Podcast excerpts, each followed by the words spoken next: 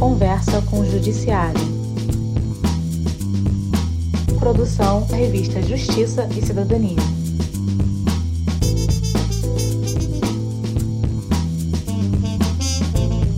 Apresentação: Tiago Salles. O tema do episódio do podcast de hoje é a Justiça Especializada. Em agosto do ano passado, a Comissão de Políticas Institucionais do Tribunal de Justiça do Rio de Janeiro aprovou a criação de uma Câmara de Direito Empresarial. O Tribunal Fluminense segue recomendação do CNJ no sentido de criar em âmbito nacional câmaras especializadas de direito empresarial. Com a aprovação desse projeto, o Judiciário Fluminense precisará enfrentar alguns desafios. Para esclarecer quais são eles, convidamos para esse episódio do podcast Conversa com o Judiciário três especialistas no assunto todos eles membros do grupo de trabalho de boas práticas em recuperação de empresas e falências do CNJ. São eles: desembargadora Mônica de Piero, do Tribunal de Justiça do Estado do Rio de Janeiro, formadora de juízes pela Infam e presidente do Fórum de Justiça e Economia da Emerge. Dr. Daniel Carnio, juiz titular da primeira vara de falência e recuperação judicial de São Paulo, juiz auxiliar da presidência do STJ e o Dr. Bruno Rezende, professor convidado de Direito Empresarial da Emerge e da ESAGE, consultor da Câmara dos Deputados para alteração da Lei de Falência e Recuperação de Empresas, além de membro de vários grupos de discussão eh, e trabalho, como o CNJ, eh, o Conselho Federal da OAB e o IMB. Passo então a palavra ao nosso querido maestro, mediador de todos os debates, curador do programa, o ministro Luiz Felipe Salomão. Tiago, muito obrigado. Eu quero também, nessa primeira ocasião, já agradecer muito a participação dos nossos convidados de hoje. São idealistas, são talentosos, têm a especialização na área de é, direito recuperacional, são reconhecidos profissionais nessa área e tanto no Tribunal de Justiça do Rio, a desembargadora Mônica, como no Tribunal de Justiça de São Paulo, o juiz Daniel Carne, assim como na área de consultoria e, e, e funcionando ali é, como administrador e impulsionando as recuperações judiciais, o doutor Bruno Rezende, todos são referências nas suas áreas, de modo que é para nós muito oportuno esse debate, porque também estamos comemorando aqui o lançamento do nosso livro Diálogos de recuperação judicial, onde eu e o Daniel coordenamos junto com o Flávio Tartucci e uh, contribuíram significativamente com obras de, de muita importância, de muito relevo, tanto a desembargadora Mônica quanto o doutor Bruno. De modo que esse livro que acaba de sair é uma tentativa também muito interessante de é, convergirmos aí a doutrina com a jurisprudência, é sempre um doutrinador e um julgador que escrevem às cegas sobre um determinado tema, objeto das mudanças ocasionadas no sistema de insolvência com a recente lei que alterou toda essa é, todo esse funcionamento dessa máquina. De modo que, para mim, é uma satisfação enorme, nesse momento, estarmos falando de um tema tão relevante porque justiça especializada, em todas as áreas, nós sabemos que ela tem eficácia, ela produz é, bons profissionais especializados, tanto aqueles que auxiliam a, a, o julgador, como o próprio julgador, que é melhor formado para o desempenho da sua função. E, sobretudo, eu diria na área de recuperação judicial, porque a especialização ela traz para aqueles que atuam nessa área uma, é, um handicap, né? porque efetivamente o juiz ali da área de recuperação ele é um juiz é, que precisa ter uma série de requisitos para atuar adequadamente ali. Ele precisa entender um pouco de administração, de administração de empresa, de economia, de funcionamento de mercado, de societário, de estrutura da próprio, do próprio funcionamento do mercado. Então, é, é, é uma atividade muito diferenciada. E, e aí eu queria conversar com esses nossos especialistas de hoje sobre os prós e os contras dessa especialização na área da recuperação judicial. Temos a experiência de São Paulo, que é vitoriosa. Agora estamos começando a desenvolver é, esforços para trazer essa especialização em segundo grau para o Rio de Janeiro e é, é sobre esse tema que nós vamos conversar um pouquinho. Eu vou começar com o juiz Daniel Carne, pela experiência que ele tem na, no trato da matéria. Ele que é juiz especializado lá em São Paulo, agora auxiliando é, a presidência do Superior Tribunal de Justiça, mas efetivamente é juiz titular de uma vara de recuperação de empresas em São Paulo. Então, sabe como bem funciona o juízo da especialização. Nós temos aí uma questão curiosa, porque o Rio de Janeiro foi o primeiro não é, desembargador a especializar as varas de primeiro grau. E depois nós paramos, não especializamos o segundo grau. São Paulo é, avançou e, e, acabou nos ultrapassando nessa, nessa área, especializou o segundo grau, especializou o primeiro grau e, tem, e vem colhendo é, substanciosos resultados, tanto na área de, de, de, de chamar recursos para o Estado de São Paulo, né, porque atrai recursos, atrai empresas, é, melhora o funcionamento do ambiente de negócios. Enfim, eu, eu quero ouvir um pouquinho a experiência de São Paulo e por isso eu convido o doutor Daniel Carnio a primeiro traduzir isso para o leigo, né? O que é efetivamente a especialização das varas de, de recuperação judicial e falência. E depois um pouquinho da experiência de São Paulo. Obrigado, ministro Luiz Felipe Salomão. Obrigado pelo convite para participar desse podcast. É, Justiça e Cidadania, também agradeço aí o convite na pessoa do nosso querido Tiago. Prazer estar com a doutora Mônica e com o doutor Bruno aqui é, nesse, nesse momento, discutindo esse tema que é tão importante. É, como bem colocou o ministro Luiz Felipe Salomão, a especialização da justiça na área de falência e recuperação de empresas ela traz é, consequências econômicas e de desenvolvimento da atividade empresarial diretas. Porque, na medida em que você tem um juízo especializado, você tende a ter uma maior qualidade e uma maior segurança jurídica no trato dessas questões. E o que, que, e, e o que, que a especialização nessa área é, teria diretamente a ver com essa história? Bom, todos nós que atuamos no direito sabemos intuitivamente que os processos de falência e recuperação são muito complexos. A matéria é muito complexa, é muito específica, é cheia de detalhes é, é, que não são detalhes é, é acessíveis ou do dia a dia de um profissional do direito. Né? Por outro lado, além de serem complexas, não são causas muito frequentes. Ainda bem, Ainda bem que nós não temos milhares de falências em, em, nas varas, nem milhares de recuperação, recuperações judiciais.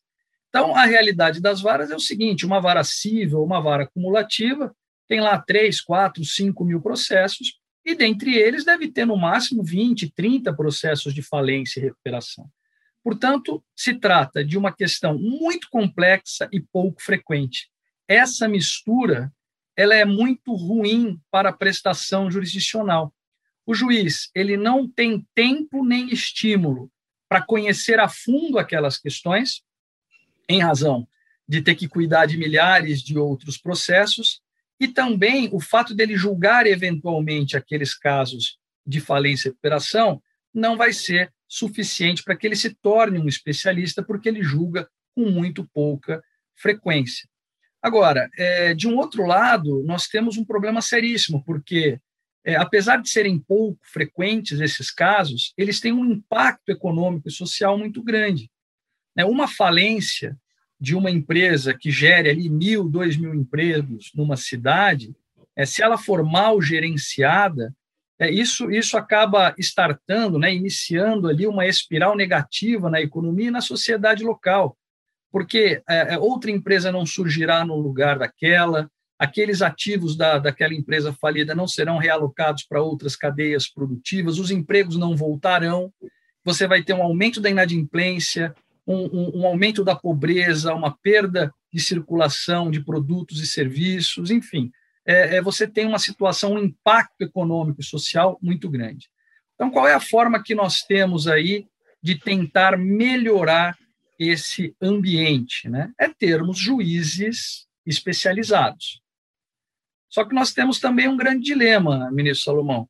É, como são pouco frequentes esses casos, há sempre aquela dificuldade de se criar uma vara especializada nessa matéria, se não há casos ou número de casos que justifiquem a criação de uma vara especializada nessa matéria. Isso explica o fato de nós termos poucas varas especializadas no Brasil.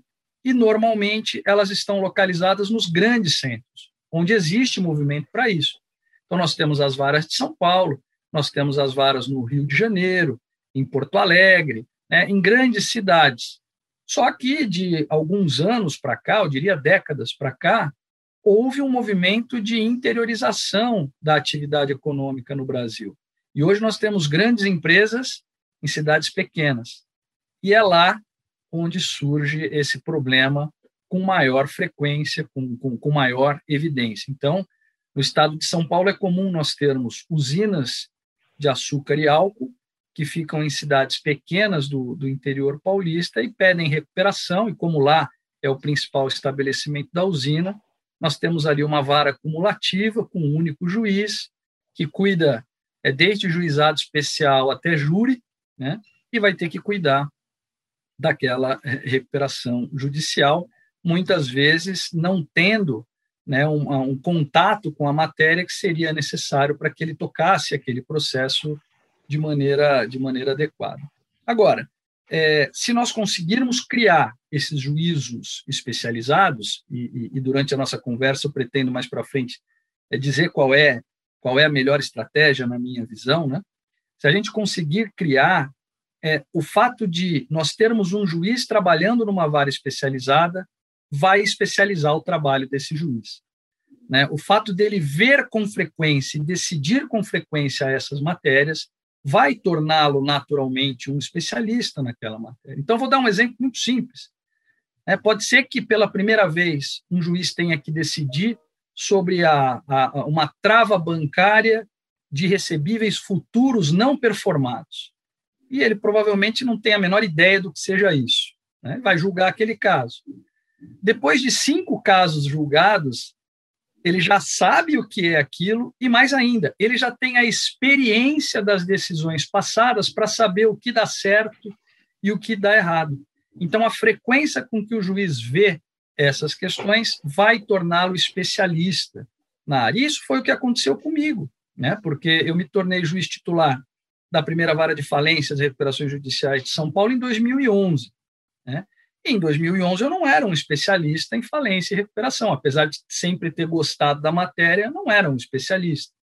E foi justamente o trabalho na vara que, primeiro, me deu a oportunidade de estudar mais a fundo essas questões, e, segundo, né, me mostrou a necessidade de ir mais a fundo nessas questões para fazer, é, é, é, desenvolver uma atividade jurisdicional de maior qualidade. Então, nesse sentido, é, São Paulo, Rio e outras cidades já têm né, essas varas especializadas. Alguns estados ainda não têm a especialização em segundo grau. Eu diria que a grande maioria não tem. Né? São Paulo tem as câmaras, em outros tribunais é, é, alguma divisão de matérias entre câmaras, e em outros tribunais não há divisão alguma, há uma distribuição livre para os desembargadores. A experiência de São Paulo foi boa na especialização, é, tanto em primeiro grau quanto em segundo grau, que aconteceu ao mesmo tempo, né, com a entrada em vigor da Lei 11.101, em 2005, é, o São Paulo especializou, criou tanto as varas quanto, as, quanto a Câmara né, é, é especializada no, no tribunal. Tem sido, é, eu acho que o, o, desenvolvimento e o passar do tempo é, tem mostrado que foi uma decisão acertada. Né? Hoje nós temos decisões é, bastante técnicas e a Justiça Empresarial de São Paulo é reconhecidamente uma, uma justiça de, de qualidade. Muito obrigado, Daniel. Eu, eu confirmo isso é, quando pego os recursos oriundos do Tribunal de São Paulo, eu vejo que é, os temas mais delicados são solucionados com muita profundidade, é, com muita técnica na, no campo da recuperação judicial e da falência, e mais, com muita agilidade também, porque é, como, como o sistema é muito dinâmico, quem decide primeiro, os tribunais que vão decidindo primeiro, vão formando a jurisprudência, vão, os recursos vão chegando no STJ e são oriundos daí são formados os precedentes mais relevantes. Então, eu, eu percebo na prática uh, o quanto isso ganha relevo o Tribunal de São Paulo com essa especialização na área que estamos tratando. É, desembargadora Mônica, mais uma vez, muito obrigado pela sua participação. Eu queria que nos dissesse, nos contasse um pouquinho como é que está a situação no Rio de Janeiro, nessa tentativa de especialização em segundo grau. Olá, ministro, muito obrigada mais uma vez. É, de coração, uma honra estar aqui com o senhor. É, doutor Daniel Carnio, que eu costumo chamar de meu mini-ministro. É, Bruno, é uma satisfação estar dividindo mais esse espaço com vocês em nome de uma causa que nós defendemos. Ministro, indo diretamente ao ponto, é, nós estamos diante de uma política judiciária quase que inevitável no sentido de transformação e criação de órgãos especializados. Não que a justiça empresarial tenha um merecimento maior do que as demais especializa especializações, mas, na verdade, não só, como bem disse o Daniel, é a complexidade da matéria e a própria dinâmica de aplicação da lei ao caso concreto exige que nós tenhamos um viso muito focado nas questões que não são só de ordem empresarial. É, Enganam-se aqueles que pensam que um juízo universal tem apenas as insolvências e as reestruturações de empresa para decidir. Não, é uma simples leitura do regimento interno do Tribunal de Justiça de São Paulo hoje demonstra o tamanho da competência de um juízo universal, da matéria a ser devolvida aos tribunais. Ainda mais diante de uma pandemia, de uma pandemia é, que precipitou é, essas, a necessidade dessas medidas. Hoje, eu entendo que seja não só uma questão de uma gestão, de uma política inteligente, institucional, para uma prestação eficaz de jurisdição, célere de jurisdição, mas é, sobretudo, uma necessidade. Uma necessidade da justiça, não como instituição, mas uma necessidade da justiça enquanto equidade. Não é o patrimônio que se visa. Quando nós tratamos especificamente da matéria, que apesar de ter a denominação empresarial, é uma matéria que visa o fruto econômico-social. Então, que tem, como muito bem disse o professor Og Fernandes ao Tiago, na, numa edição da nossa revista de Justiça e Cidadania, que eu não me recordo mais, é, ao final de tudo, a prioridade é o homem, e é isso. Nós precisamos especializar, porque, afinal de tudo, a prioridade é o homem. Para nós, causa um sentimento de grande, eu diria, aflição. É aflição, exatamente. É, ter nas mãos uma distribuição mensal de 120 a 130 recursos e, no meio está tanto a questão da saúde do remédio no município do interior, a previdência social dos necessitados, quanto a grande reestruturação de uma empresa que traz é, basicamente a tecnologia e a comunicação de países de forma internacional. Então, a especialização decorre hoje não só da necessidade da prática de uma gestão de política judiciária. Eu entendo que ela decorre, sobretudo, de uma necessidade premente da prestação jurisdicional.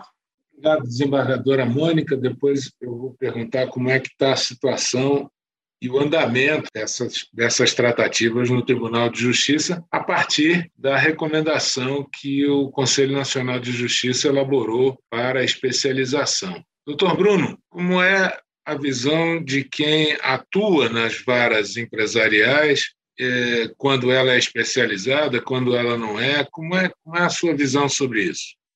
Eminente ministro, é, muito grato de ter essa oportunidade de participar dessa conversa eminente professor Daniel Carnio, ilustre desembargadora Mônica de Piero, a todas e a todos que nos ouvem. É, ministro, para responder é, essa, essa pergunta dentro desse nosso bate-papo, eu trouxe três elementos aqui é, de pesquisas que eu acho que são bastante relevantes para ilustrar é, a efetividade e a necessidade não só da especialização, como também é, do segmento da toada, da criação das câmaras com competência reservada em matéria empresarial e também as críticas que são feitas em relação a essa questão da especialização e a possível resposta.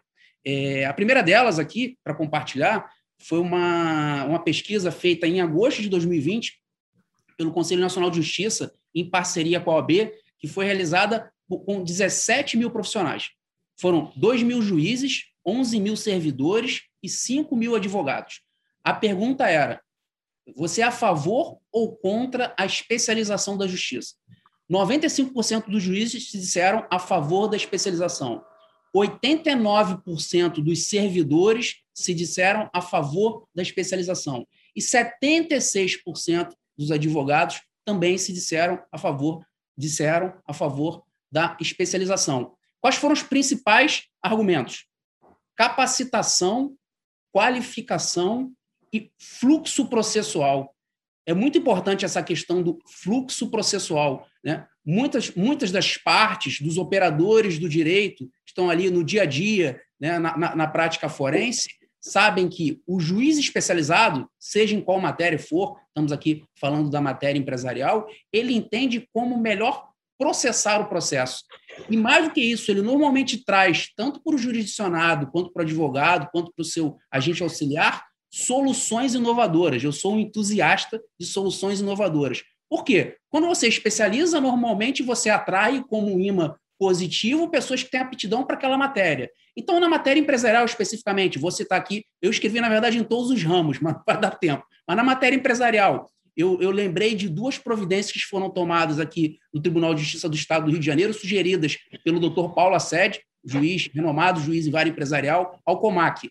Por exemplo, né? Eles, semana passada, eles pediram que o sistema do tribunal colocasse ali, no processo de recuperação judicial, atenção advogado e parte, habilitação e divergência lá no escritório do administrador judicial. Não dá para fazer impugnação no processo principal, para o processo não ficar gigantesco.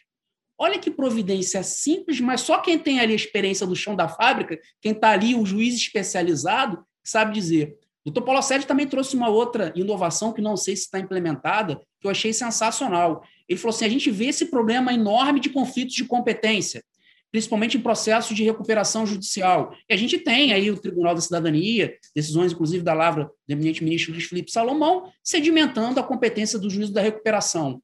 E, e os juízes, muitas vezes desconhecedores dessa matéria, insistindo em penhoras, em atos de constrição. Ele disse: por que não a gente fazer uma comunicação com o Bacen, com os sistemas de constrição, para aquele CNPJ específico? Quando aquela empresa entra em recuperação judicial, anota no Bacen que está em recuperação judicial e evita a constrição. Quer dizer, essa especialização das varas ela é muito positiva. Estamos aqui desde o estado da Guanabara, eu, eu frequentei muito ali o, o, grandioso prédio da Dom Manuel, né, de 1972, eu fiz questão de pesquisar quando foram editadas as varas de falências e concordatas, mas falta no Rio de Janeiro, e aí esse é o segundo estudo que eu quero trazer, um estudo internacional, as câmaras especializadas, ou a revisão, aí não sei qual sistema que se criar, se é sessão empresarial é, ou, ou câmara empresarial, isso vai depender da política interna, obviamente, do tribunal, mas que a revisão seja feita também por juízes com essa aptidão, com essa vontade de julgar essa matéria. Eu trouxe aqui um estudo do Banco Mundial, eu vou falar aqui muito rapidamente, o um estudo de 2005, que ele diz o seguinte: a especialização compensa em todas as dimensões. E aí ela faz uma, uma, uma distinção entre o tribunal geral e o tribunal especializado. Tempo do processo. No tribunal geral, três anos e quatro meses. No tribunal especializado, dois anos e seis meses. Custo, porcentagem para massa falida, 16, é, 16%. Tribunal especializado cai para 10%. Índice de recuperação, centavos por dólar. Tribunal Geral, 48 centavos por dólar. Tribunal, é, Tribunal Especializado, 48 centavos por dólar. Tribunal Geral, 29 centavos por dólar. E, pasmem, probabilidade de sobrevivência. Tribunal Especializado, 50%. Tribunal Geral, 20%. Eles complementaram agora, em 2019, esse estudo, dizendo o seguinte: onde há corte de comércio na justiça, os processos, em média, duram menos 100 dias. E a gente sabe que 100 dias para o processo que trata da crise do microsistema da, da empresa, da atividade empresarial, é muita coisa. É a diferença realmente entre a derrota aí e a bancarrota ou a ineficiência. Bom, trouxe esses dois dados, vou parar por aqui. O problema, se tiver tempo, bota à frente, porque eu acho que já falei demais aqui para virar um bate-papo, senão um monólogo. Né? Muito, muito interessante. Muito obrigado, doutor Bruno. Muito interessante, com pesquisas, com números, né? Isso fortalece bastante a ideia. Eu vou perguntar agora para o doutor Daniel, e, e, temos que ser bem objetivos agora, porque o tempo no nosso podcast é, é contado, né? Mas temos que ser bem objetivos. Eu vou perguntar agora é, alguns exemplos práticos né, da sua vida aí no seu dia a dia como juiz, em que a especialização ajudou é, a encontrar soluções para a, as empresas em recuperação. Obrigado, ministro. Olha, é, o primeiro ponto que eu acho que é muito, é muito destacado e decorre diretamente da especialização é, a forma de gerir o processo e orientar o trabalho do administrador judicial. Então, por exemplo, hoje nós temos a recomendação 72 né, do Conselho Nacional de Justiça, que é fruto do nosso, do nosso grupo de trabalho, e que estabelece um padrão de trabalho do administrador. Esse padrão de trabalho é inspirado no padrão de trabalho que foi desenvolvido nas varas especializadas. Então, só o juiz especializado tem condições de orientar o trabalho de um administrador, porque ele tem a experiência de todos os casos, ele sabe aonde dá problema, onde não dá problema, ele sabe como o doutor Bruno colocou agora, né, do doutor Paulo Assede, ele sabe aonde aperta o sapato. E diante da sua especialização, ele tem condições de propor soluções para aqueles problemas. Então, os relatórios do administrador judicial, na forma como propostos é, na recomendação 72, são fruto de um trabalho especializado. Um caso concreto que eu citaria muito rapidamente em que a especialização foi fundamental para o bom resultado do processo foi o caso da VASP, né, a falência da VASP e a solução encontrada para que a gente conseguisse esvaziar os aeroportos das 27 carcaças de aeronaves que estavam lá é, é, entulhando né, todos os aeroportos brasileiros. Só o aeroporto de Congonhas que é o tem o maior movimento da América Latina, tinha 12 aeronaves de grande porte da VASP estacionadas no pátio há anos, né? sem que se conseguisse ali é, é, encontrar uma solução adequada para aquilo. Foi a, a, o trabalho especializado e a conjugação de esforços de vários órgãos, o que só foi possível em razão da especialização da vara, que acabou dando uma solução né, para esse problema. E hoje nós temos aí os aeroportos livres né, de, dessas aeronaves, é, dessas carcaças de aeronaves, e uma destinação social e economicamente útil para elas. Né. Então, é, muitas delas foram adquiridas por colecionadores que restauraram a aeronave, né, é, é, é, preservando a memória da aviação brasileira e a importância que essa empresa teve para o desenvolvimento dessa atividade no Brasil. Outras carcaças foram transformadas em buffet infantil, em restaurante. Né? Então, é, é, conseguimos aí, felizmente, dar uma destinação adequada para todos aqueles ativos, além de outros. Né? Eu poderia falar a tarde inteira aqui sobre, sobre esses aspectos, né? mas isso, sem dúvida, só foi possível, ministro, em razão da especialização, por conta do conhecimento mais aprofundado sobre o que era possível fazer e, principalmente, por conta da possibilidade de destinar o tempo suficiente para que essa tarefa fosse feita. Né? Se eu tivesse ali comigo milhares de outras ações de outras naturezas para julgar, eu não teria tido a possibilidade de me dedicar e me debruçar dessa forma sobre esse processo. Né? Então, acho que esses são dois pontos muito importantes, dentre diversos outros que eu poderia citar. Muito, muito relevantes. Não só o conhecimento técnico jurídico, mas também esse ponto do juiz poder dedicar tempo e energia para a solução dos problemas do dia a dia da empresa em recuperação ou da empresa é, é, em estado de falência.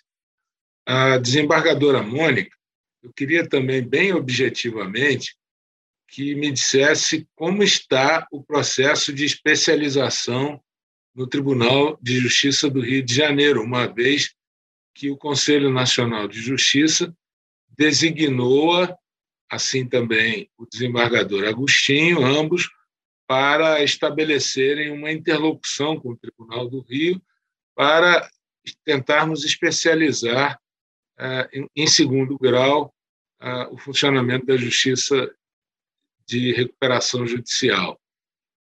Saliento que, é, como foi dito aqui, hum, se nós tivéssemos, se nós tivermos, né, alguns dos principais estados funcionando com essa especialização, é uma sinalização muito boa para investidores estrangeiros, para a comunidade econômica internacional.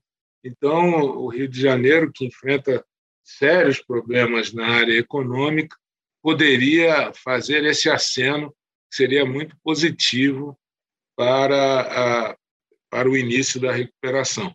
Mas eu ouço a desembargadora Mônica sobre o estado do Rio de Janeiro e se tem conhecimento de como isso está funcionando nos outros estados de maneira bem objetiva. O senhor sabe que eu sempre trabalhei é, nesse sentido, com esse foco de especialização, é, aqui no Rio de Janeiro, desde a gestão passada do presidente Cláudio Tavares, já havia um projeto de especialização que estava numa das comissões de assessoria à presidência, que era a comissão que avalia a qualidade das atividades do magistrado, a COMAC, e ele deixou lá pronto um projeto de resolução que já na atual gestão do presidente Henrique Figueira, passou para o órgão seguinte, que é a COLEM. É, sobre a presidência, COLEM é, é a comissão legislativa, é, está sob a presidência do desembargador Elton Leme, e eles encontram-se agora, já superada a fase administrativa, eles estão, segundo o desembargador, preparando uma consulta aos 170 desembargadores sobre é, a posição em relação à especialização, para que depois, então, passe a constar de uma votação no tribunal pleno e, consequentemente, no nosso regimento interno. A posição é essa. E quanto à questão, ministro, se me permite, eu queria crescer quando o Daniel falou do tempo e estímulo ao juiz, nós estamos aqui no Rio de Janeiro fazendo um curso de recuperações judiciais e falência para juízes. Eu senti essa necessidade de compartilhar com o colega do interior, com o colega do juízo é, misto, é, a expertise que o processo da insolvência nos traz. E causou espanto, primeiro, o número de colegas interessados. Nós temos 53, tivemos 53 acessos, 53 juízes, inclusive de São Paulo, é, Bahia e Goiás, inscritos. A reação dos juízes essa semana é um dado concreto que é bastante sugestivo. Nós fizemos a oficina do Doing Business, que nós costumamos fazer nos nossos seminários. E, ao final, o juiz, colega, é, se dirigiu e disse que não sabia a consequência das decisões que ele tomava nos processos dele, a importância daquela decisão para estabelecer a segurança jurídica e um ambiente de negócios favorável à, à nossa economia. Veja bem, um juiz no interior, numa comarca de interior, sozinho, com múltiplos processos, múltiplos temas, agradecendo por saber a partir dali distinguir como ele poderia é, decidir de uma forma bastante consequencial as demandas que lhe eram trazidas. Obrigado, desembargadora Mônica. É, tem ideia de quando uh, essa discussão vai a, a, a plenário? Quando a gente pode ter no horizonte a perspectiva de criação dessas várias dessas câmaras especializadas? Hoje, o órgão especial deve estar reunido para votar a criação de mais 10 cargos de desembargadores.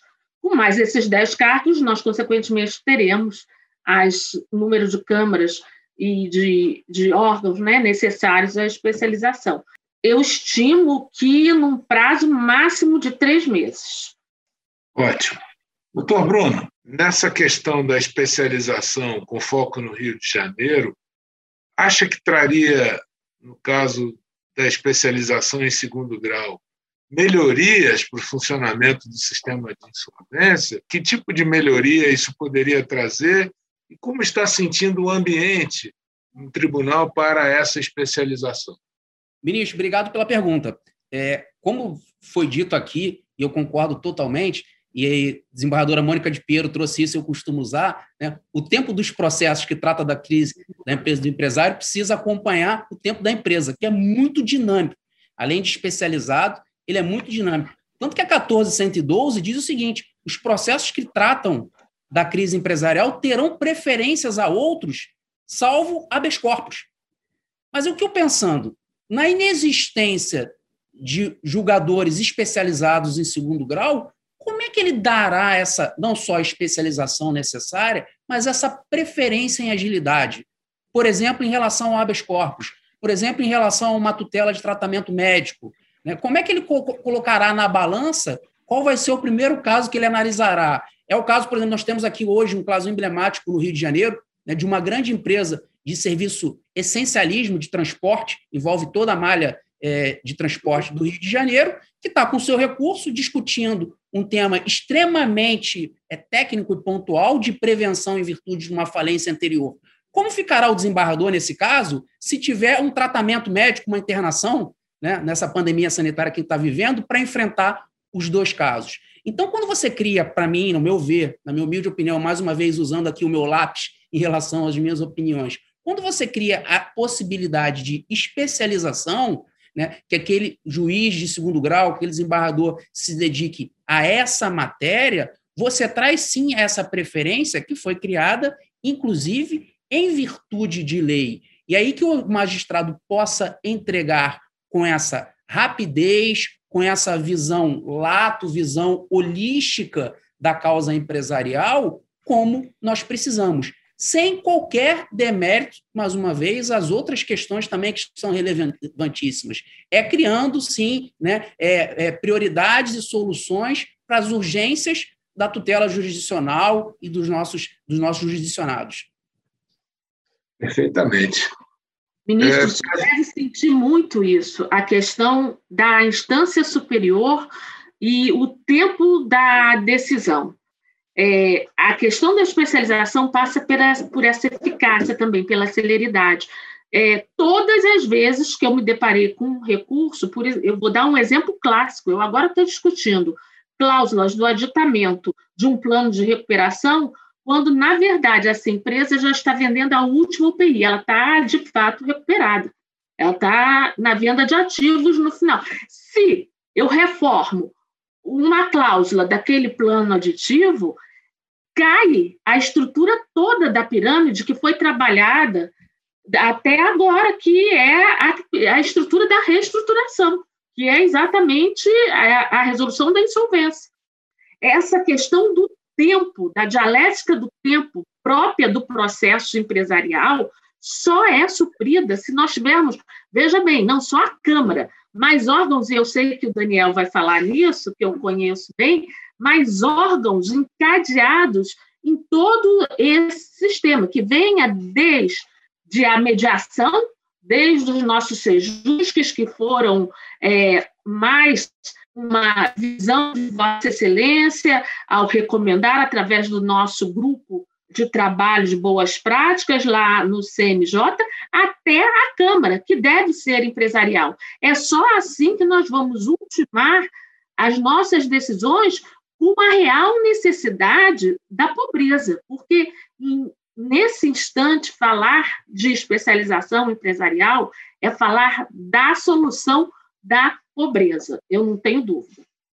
Muitíssimo obrigado. Eu quero tornar a agradecer aos nossos convidados de hoje, especialistas na matéria, deram um show sobre a necessidade de especialização de juízos e câmaras para a área de recuperação judicial e falência. É, espero que nós possamos compartilhar esse podcast com todos aqueles que têm interesse, que possam conhecer isso, porque, na verdade, nós temos aí uma grande chance de fazer com que o Brasil desponte como um, é, como um país que tenha uma segurança jurídica forte nessa área de recuperação de empresas.